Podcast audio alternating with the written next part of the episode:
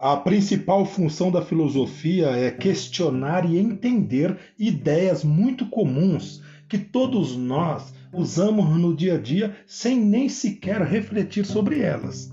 O historiador perguntará o que aconteceu em determinado tempo do passado, enquanto o filósofo indagará: o que é o tempo?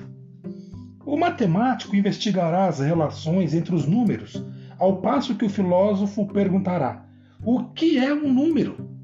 O físico desejará saber de que são feitos os átomos, ou como se aplica ou explica a gravidade.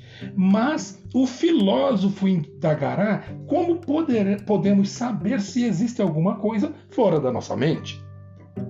O psicólogo talvez pesquise como a criança aprende a linguagem, mas a indagação do filósofo será: que dá sentido a uma palavra?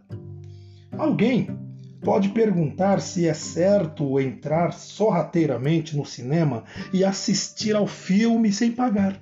Mas o filósofo questionará: o que faz com que uma ação seja certa ou errada?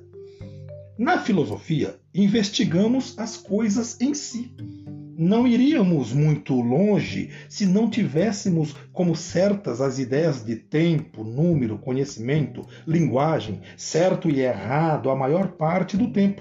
Mas, na filosofia, investigamos essas coisas em si. O objetivo é aprofundar um pouco mais nossa compreensão do mundo e de nós mesmos. Obviamente, não é uma tarefa fácil Quanto mais básicas as ideias que tentamos investigar, menos são os instrumentos de que dispomos para nos ajudar.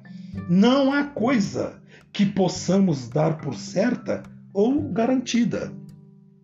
Assim, a filosofia é uma atividade um tanto vertiginosa e pouco de seus resultados permanecem incontestados por muito tempo.